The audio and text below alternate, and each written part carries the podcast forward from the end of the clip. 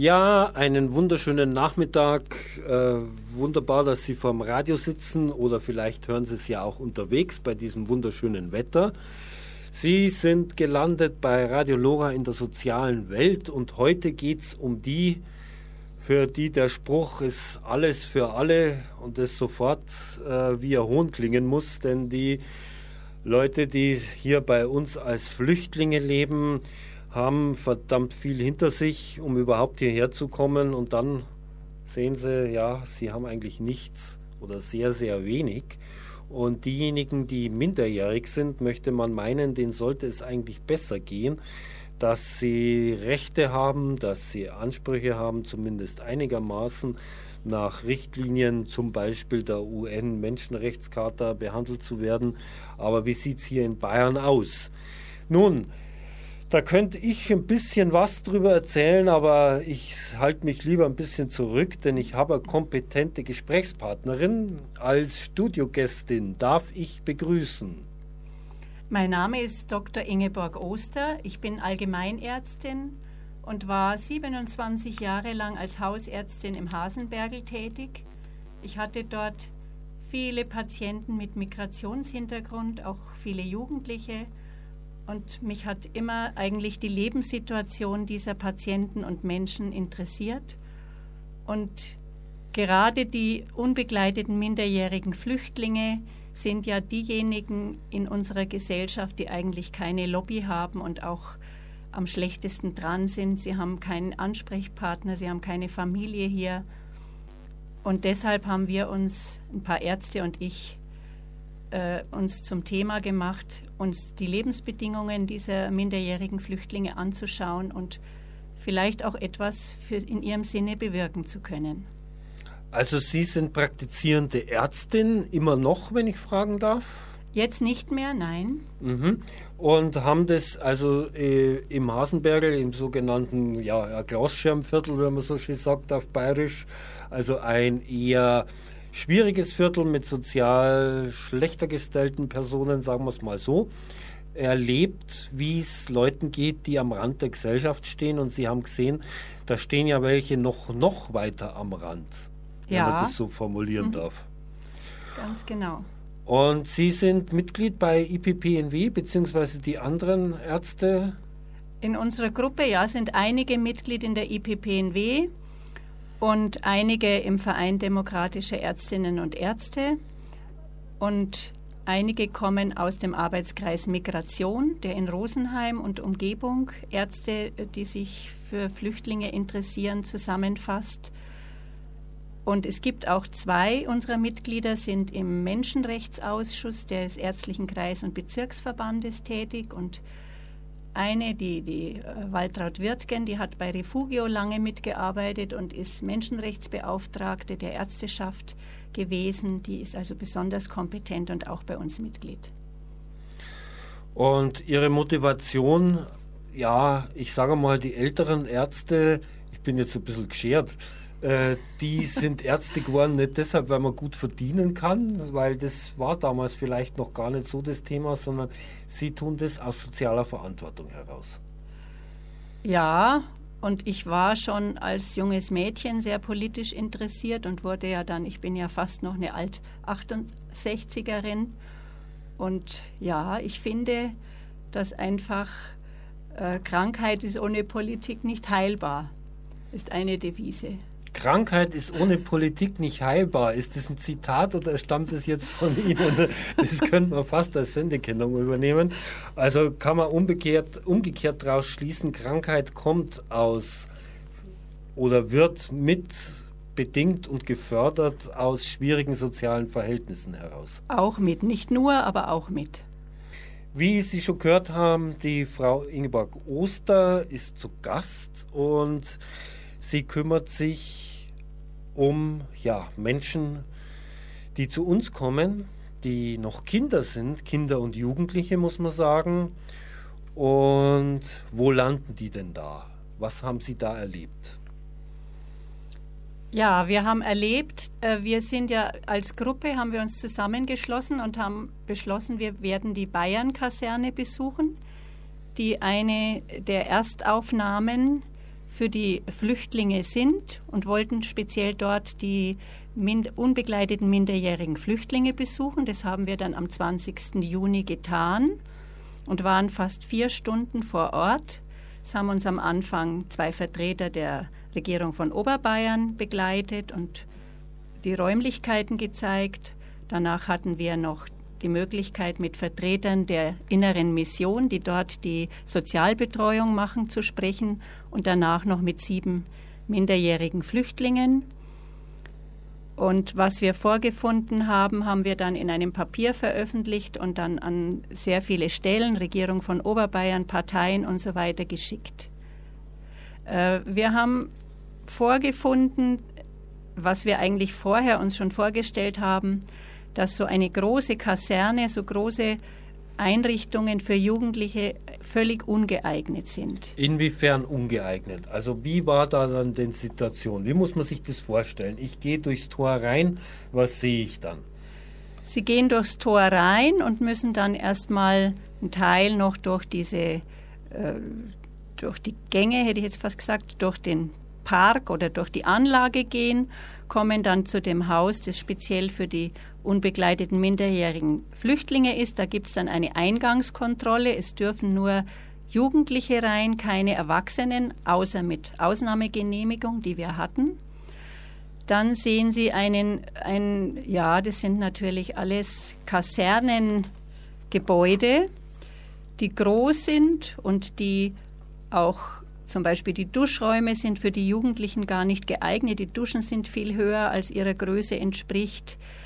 Die, äh, es gibt zu wenig Kochgelegenheiten, weil die, äh, und, die, diese Kochgelegenheiten, das sind also so Campingkocher, die, die ja schon völlig derangiert sind. Ich könnte damit nicht kochen, aber die Jugendlichen schaffen das irgendwie, ohne Unfälle zu machen. Es sind Zimmer in dem Moment, in denen jetzt nur noch zwei Jugendliche leben, aber in den ganzen Räumlichkeiten gibt es praktisch keine Rückzugsmöglichkeiten für die Jugendlichen. Die können, wenn sie also lernen oder, eine, oder einen Deutschkurs machen, sich eigentlich nirgends irgendwo in Ruhe aufhalten und konzentrieren. Dann sind auch die hygienischen Verhältnisse schwierig. Äh, die Küchen waren ziemlich verdreckt, die Duschräume klagten die Jugendlichen, dass oft die Rohre verstopft sind, dass die auch nicht richtig sauber sind. Da hat sich allerdings nach unserem Besuch jetzt was geändert. Also es war auch zu lesen, Sie haben ja eine Presseinformation geschrieben, dass es entweder nur eiskalt oder kochend heißes Wasser gab. Ganz genau, das ist vielleicht jetzt bei der Hitze. Soll sich geändert haben, Hat ja. sich jetzt auch geändert. Das ist jetzt zu temperierendes Wasser. Das sind alles allerdings Sachen, da könnte man sagen, gut, das ist nicht das Wichtigste. Das Wichtigste ist sicher, dass die Jugendlichen perspektivlos sind. Sie warten oft ziemlich lange, meistens drei bis noch mehr Monate auf einen Deutschkurs. Sie warten lange auf die Schule, weil ohne Deutschkenntnisse können sie auch keine Schul ihre Schulausbildung nicht komplettieren. Sie haben, müssen oft bis zu vier Wochen auf einen Vormund warten. Sie haben äh, am Anfang ja auch gar keine Ansprechpartner. Und über allem schwebt ja immer die, Ab die, die Drohung der Abschiebung. Die Jugendlichen werden zwar jetzt bei uns in Bayern, solange sie in Obhut genommen sind und in solchen Jugendhilfeeinrichtungen oder in, äh, wie in der Bayernkaserne bisher nicht abgeschoben, aber wenn die dann die 18 erreichen, dann ist es natürlich eine Möglichkeit, dass sie abgeschoben werden können. Und was wir auch noch gehört haben von den Jugendlichen, dass sie keine Nachtruhe haben. Das heißt, was heißt keine Nachtruhe? Also die sind eh schon zu zweit auf dem Zimmer. Ja. Und das ist dann so, ja, kasernenmäßig kann man sich das wahrscheinlich vorstellen. Sprich, das ist ein Zimmer neben dem anderen. Ja, das ist dann auch ziemlich laut auf den Gängen. Es wird auch von den Jugendlichen berichtet, dass aufgrund der ganzen Situation Drogen- und Alkoholkonsum vor allem auch in den letzten Monaten sehr zugenommen haben. Und da ist teilweise ein Geschrei auf den Gängen, dass die nicht vor zwei Uhr schlafen können. Viele haben auch Angst, Zimmer zu verlassen und auf die Toilette zu gehen. Und ähm, also aus, aus diesen ganzen äh, Vorkommnissen, die wir da gehört haben von den Jugendlichen, ist da eigentlich ein Aufenthalt in, in solchen großen Einrichtungen, stellt eigentlich eine Kindswohlgefährdung dar. Also Sie sagen für Kinder und Jugendliche, äh, über welche Altersgruppe sprechen wir da überhaupt? Also Von wenn man sagt Kinder und Jugendliche, was sind da für Menschen untergebracht? Wie in welcher Altersstufe? Also die unbegleiteten Jugendlichen Flüchtlinge sind zwischen 16 und bis zum vollendeten 18. Lebensjahr. Also wenn die mhm. 17 äh, gerade 18 werden. Das Jüngere kommen zu uns nicht oder wo werden die dann untergebracht? Jüngere werden gleich, wenn sie unbegleitet sind, in, in äh, Obhut des Jugendamts genommen oder bleiben bei ihren Familien. Und die 16- bis 18-Jährigen, die müssen da in die Kaserne? Die müssen bei uns in die Kaserne, ja. Mhm. Und also die Situation ist jetzt tatsächlich so, äh, die Kinder und Jugendlichen haben keine, keine, keine Rückzugsmöglichkeiten und sie müssen ewig lang warten. Wie sieht denn das aus? Sie hatten das angesprochen, Sie müssen auch ewig lang warten auf dem Vormund. Äh, gibt es da nicht eine Betreuung, dass, die, dass es da Ansprechpartner gibt für jeden, dass ein Kind eine Person hat, zu der sie hingehen kann, hier und hier drückt der Schuh? Und wie, werden, wie ist diese Hilfe organisiert? Also es gibt vor Ort in der Bayern-Kaserne die innere Mission, die die soziale Betreuung übernimmt.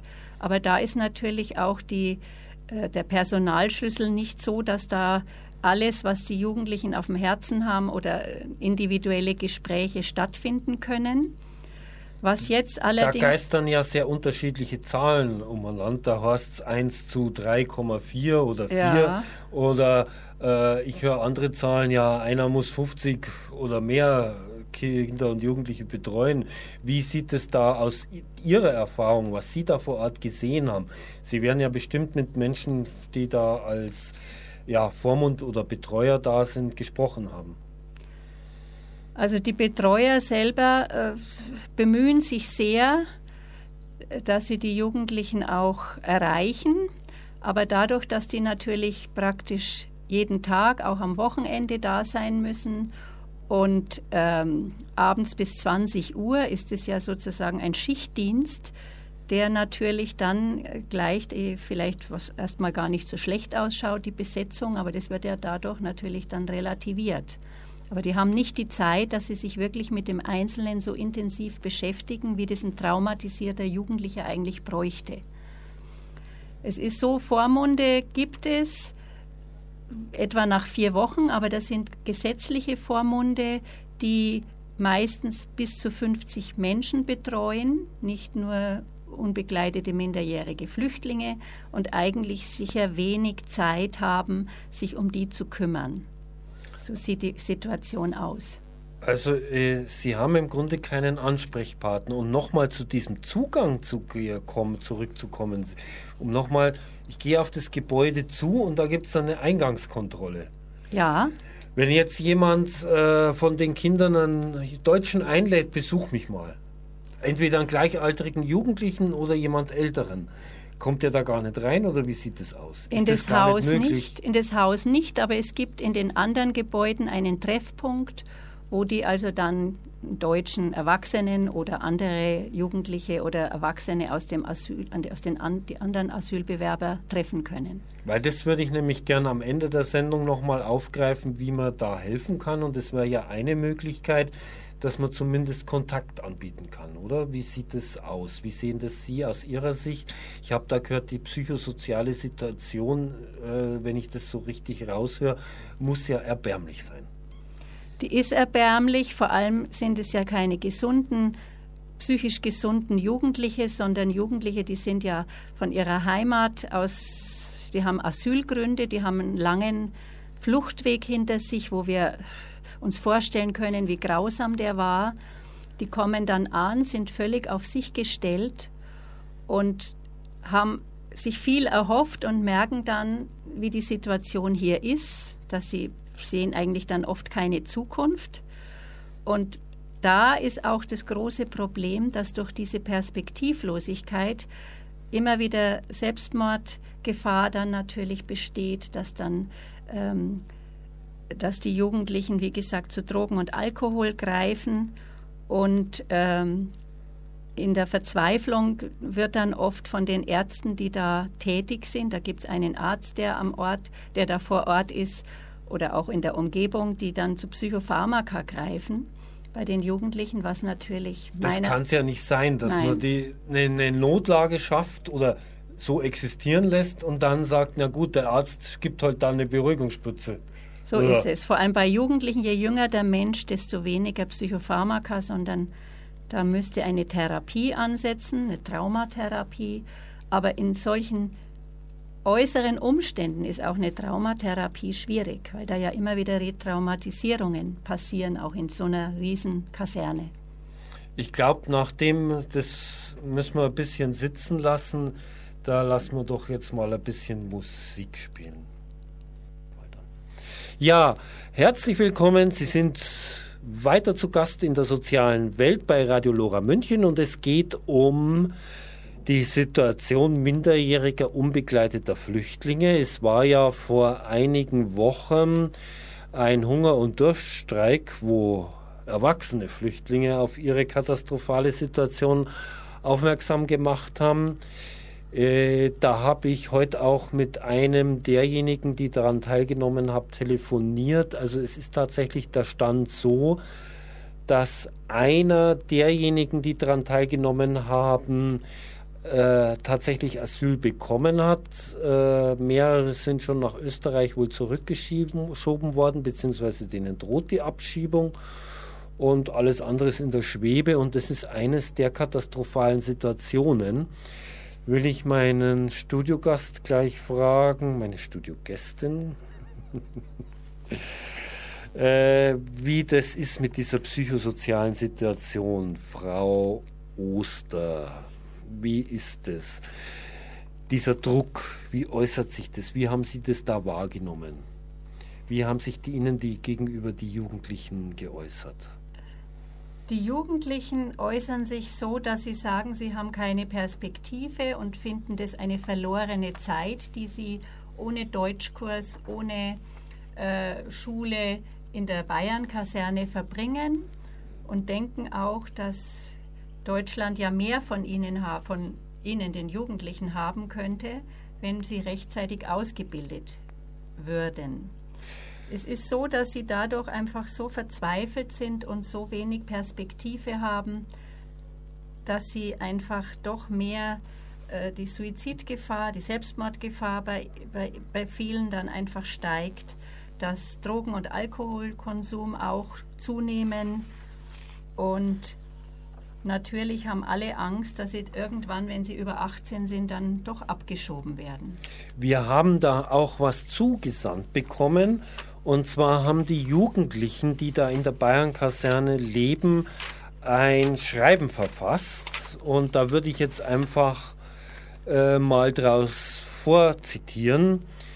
Äh, übrigens ganz zwischendrin für unsere Hörer, Sie können auch anrufen. Das Ganze ist eine Live-Sendung. Wenn Sie dazu Anmerkungen zu machen haben, wenn Sie was dazu zu sagen haben oder wenn Sie Fragen stellen wollen, können Sie sich telefonisch an der Sendung unter der Nummer 444 beteiligen.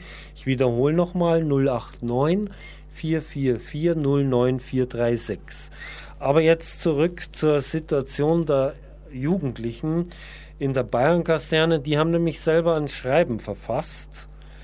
Wir Jugendliche haben in den Zeitungen und Radio mitbekommen, was in der Bayern-Kaserne mit den Jugendlichen los ist. Wir wollen Ihnen durch diesen Brief unsere Schwierigkeit mitteilen. Also es ist so, sage ich jetzt nochmal einschiebend dazu, äh, die Jugendlichen lernen erst Deutsch. Aber dazu, dass man sich dann aufruft und ein entsprechendes Schreiben für die Öffentlichkeit verfasst, Hut ab. Ich zitiere weiter. Wir leben in einem miserablen Zustand. Wir hatten im Winter immer wieder mehrere Wochen lang am Stück kein warmes Wasser zum Duschen. Unter der schlechten Hygiene in Bäder und Küche leiden wir sehr. Die Minderjährigen können sich nichts Warmes zu essen kochen, da nicht genügend Kochplatten vorhanden sind. Und viele Jugendlichen müssen sich deshalb aus kalten Konservendosen ernähren. Vielen Jugendlichen geht es körperlich und psychisch sehr schlecht. Unsere Betreuer kommen leider oft nicht dazu, uns einzeln und genauer zu befragen und zu helfen bei diesen Problemen. Darunter leiden wir sehr. Deshalb schmuggeln viele Jugendliche Alkohol und Drogen in die Bayernkaserne, weil sie glauben, dass es ihnen dann besser gehen würde. Das nimmt in den letzten Monaten stark zu. Sobald es dunkel ist, trauen sich viele Jugendliche nicht in die Flure, Toiletten oder Duschen zu gehen, da sie große Angst haben. Jugendliche, die in der Bayernkaserne ankommen, sind minderjährig. Während ihres Aufenthalts werden einige 18 Jahre alt und daraufhin verlegt. Sie haben dann sehr wenig Unterstützung in den Unterkünften für Erwachsene. Durch die Umstände in der Bayernkaserne, in denen die Jugendliche viele Monate leben müssen, erleben sie auch den Umgang mit ihren Asylverfahren. Sie bekommen oft zwei bis drei Jahre keine Aufenthaltsgenehmigung. Sie haben dann sehr wenig Hoffnungen, da sie keine Zukunft in Deutschland se sehen und versuchen sich oft umzubringen. Wir bitten die Leser und die Verantwortlichen, unsere Schwierigkeiten und unsere Situation zu verändern. Wir sind Jugendliche aus verschiedenen Ländern und Kulturen mit unterschiedlichen Gedanken und Gefühlen. Aber wir wollen alle nur eines. Wir wollen leben ohne Krieg und Angst. Wir wollen in die Schule gehen, da wir Jugendliche sind und später arbeiten wollen.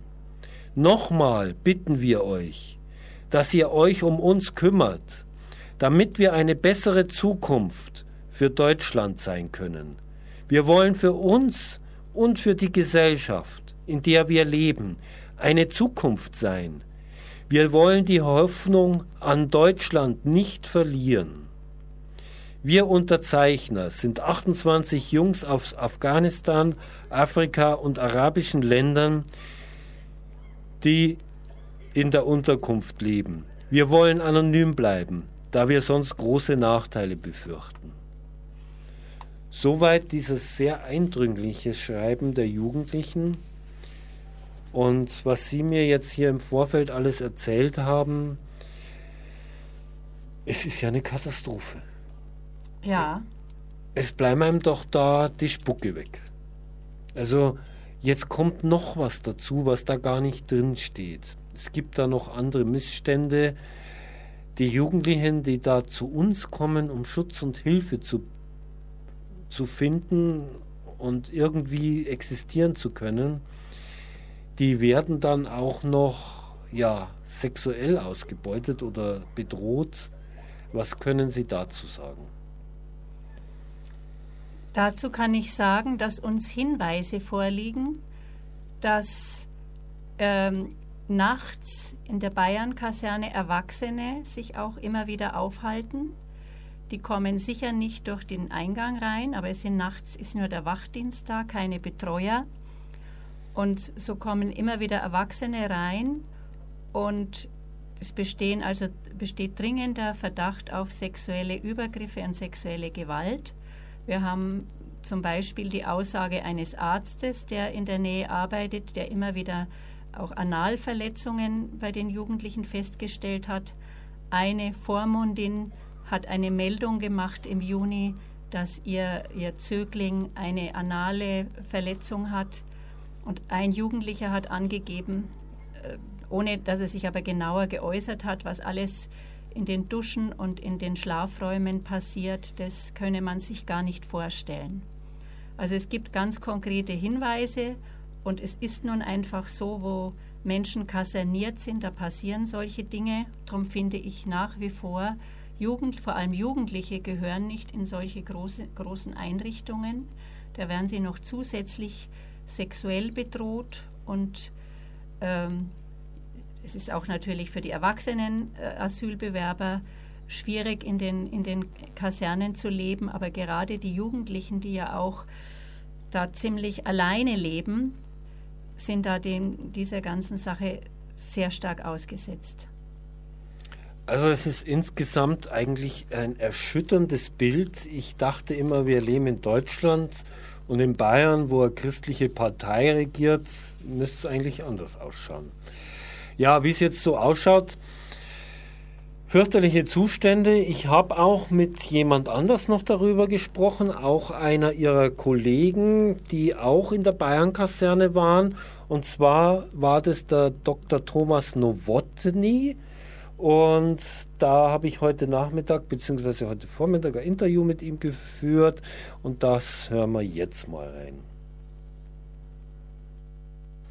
Ja, ich bin als Kinder- und Jugendarzt seit einiger Zeit sowohl mit begleiteten als auch unbegleiteten Kindern, die zu uns geflohen sind, ähm, beschäftigt, ähm, die einfach auch zu mir ins Krankenhaus und in die Praxis gekommen sind und ähm, deren Lebensbedingungen ich dadurch kleines Stück schon mal kennenlernen konnte.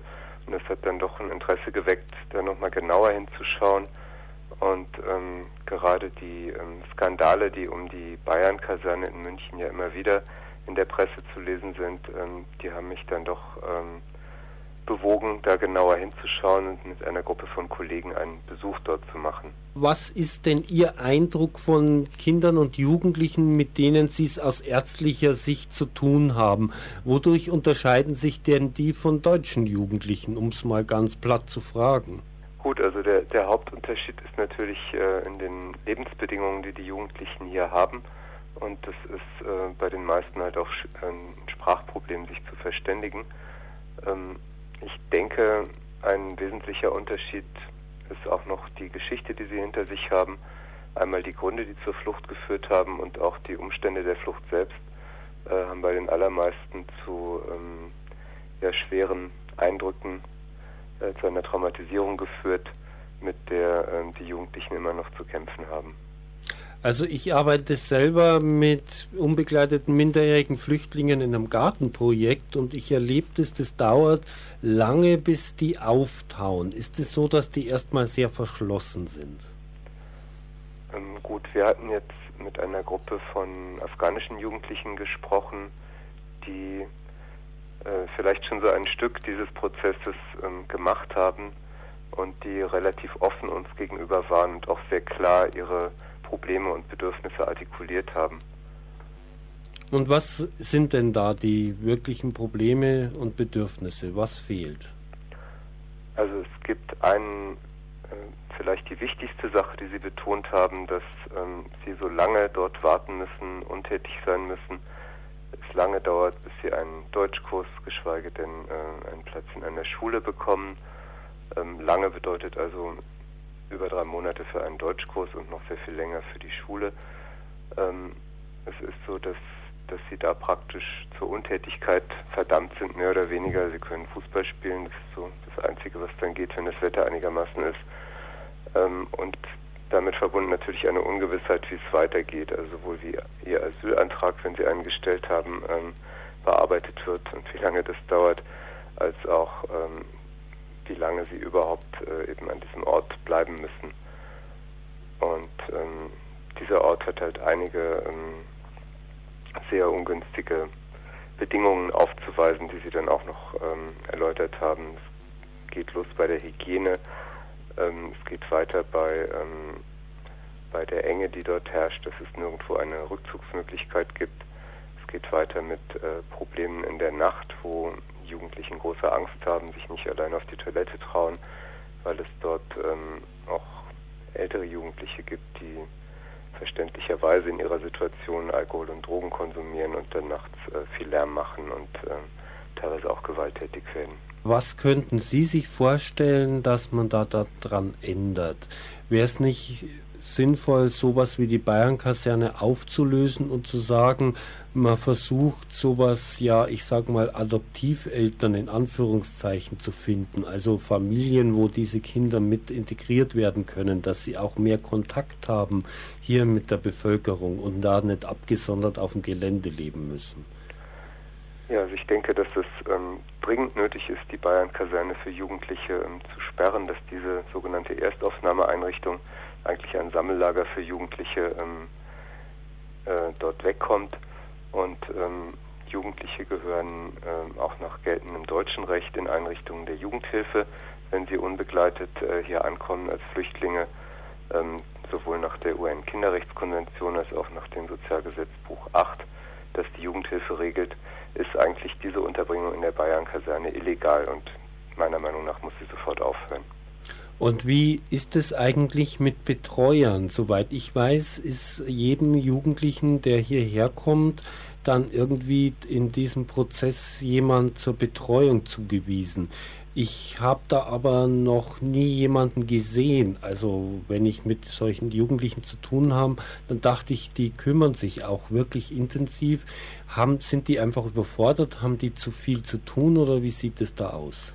Haben Sie da Erfahrungen? Ähm, ich habe die Jugendliche danach, Jugendlichen danach gefragt. Sie haben ja äh, alle einen Vormund zugewiesen bekommen, wenn sie minderjährig sind, äh, der sie in allen Dingen vertritt, außer im Asylrecht. Im Asylrecht ist man nämlich ähm, ab 16 schon mündig sozusagen, in anderen rechtlichen Fragen ab 18. Aber in der Regel sind das Amtsvormünder, die halt auch sehr viele Mündel haben und weder die Zeit noch leider auch oft das Interesse da im Einzelfall jetzt wirklich so sich zu engagieren, wie das nötig wäre.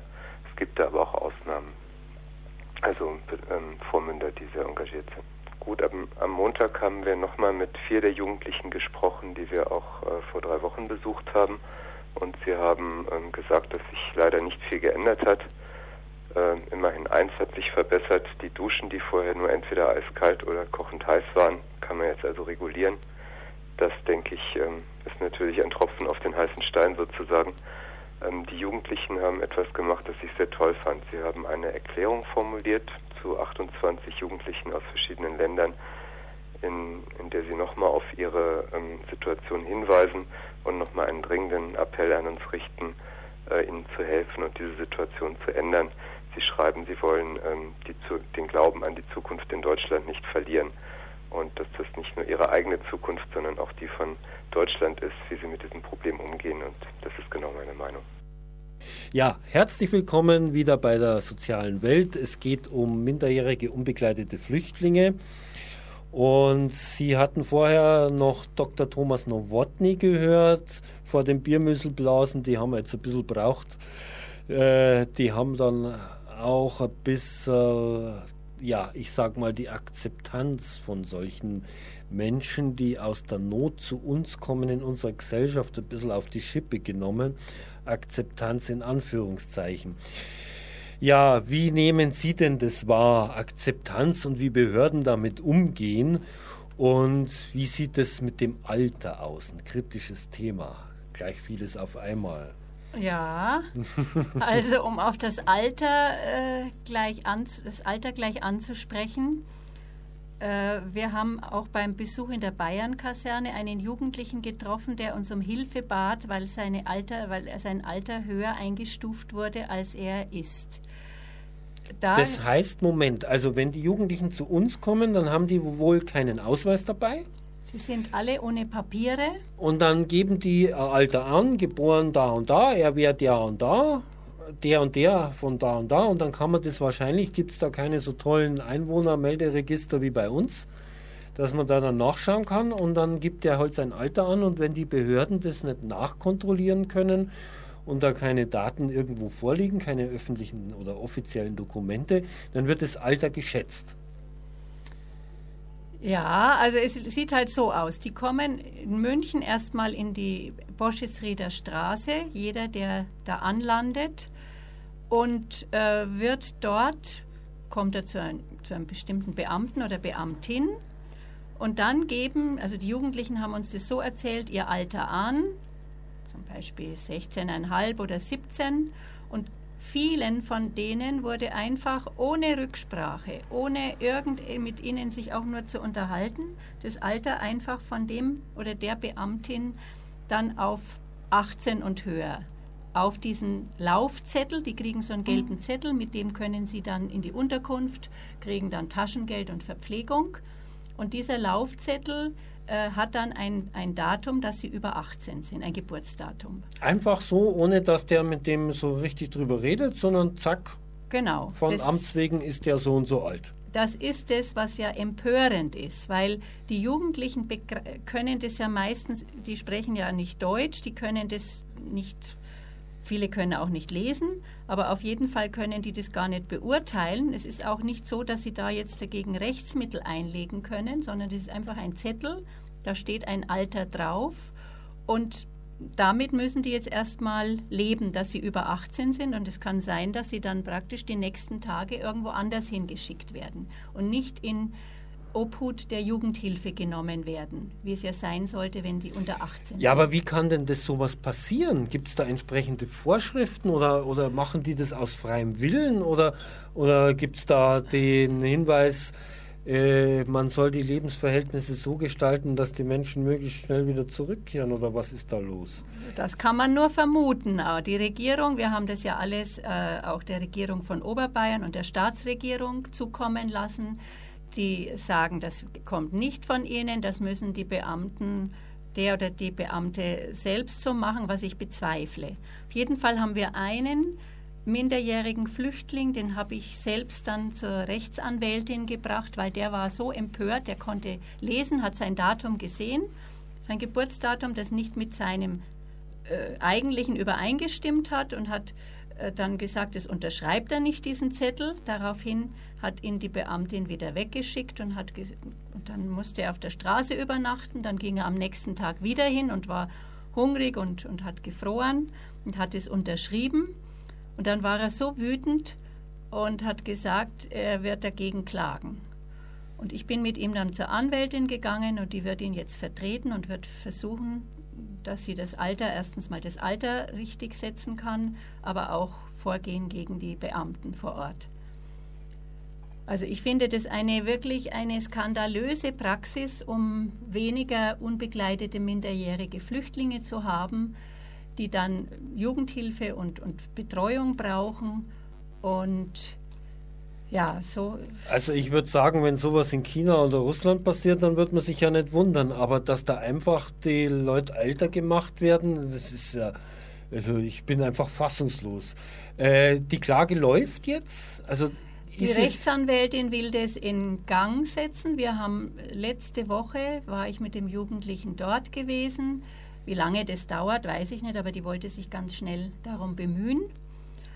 Und ähm, ja, also der Jugendliche ist, ist wild entschlossen, da das durchzustehen. Auf jeden Fall ist er jetzt auch in Obhut vom äh, Jugendamt genommen worden, weil auch mein, nach meinem Augenschein ist er einfach noch keine 18. Aber das kann man ja auch nicht feststellen. So von Augenschein schon gleich gar nicht und ein Beamter, der keine Ahnung hat, schon gleich überhaupt nicht.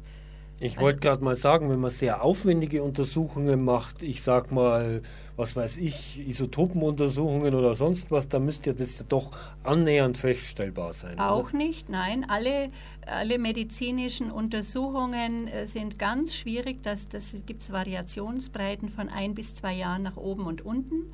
Das genaue Alter festzusetzen, vor allem aus anderen Kulturen, anderen äh, Kontinenten, ist ganz schwierig. Und wir haben halt die Auffassung, dass jeder, der sein Alter, dass das geglaubt werden muss erstmal, dann muss er, in, wenn er unter 18 ist, in Obhut genommen werden und nach Stabilisierung des Jugendlichen muss dann durch Fachleute äh, versucht werden, seinen Hilfsbedarf zu ermitteln. Die Frau Ingeborg Oster hat uns einiges geschildert, wo man sagt, ja, da schlackern einem die Ohren. Sowas gibt es doch gar nicht, aber es gibt es. Was sind denn Ihre Forderungen? Also wir fordern eine Auflösung der Erstaufnahmeeinrichtungen für unbegleitete minderjährige Flüchtlinge in der Bayern-Kaserne. Stattdessen soll es dann kleinere Einheiten der Jugendhilfe geben. Dann fordern wir die Zuständigkeit der Jugendhilfe für alle unbegleiteten minderjährigen Flüchtlinge, einen Verzicht auf unfachliche Altersfestsetzung durch Behörden stattdessen eine Klärung des Hilfsbedarfs und eine Alterseinschätzung gemäß den Vorgaben der UN-Kinderrechtskonvention.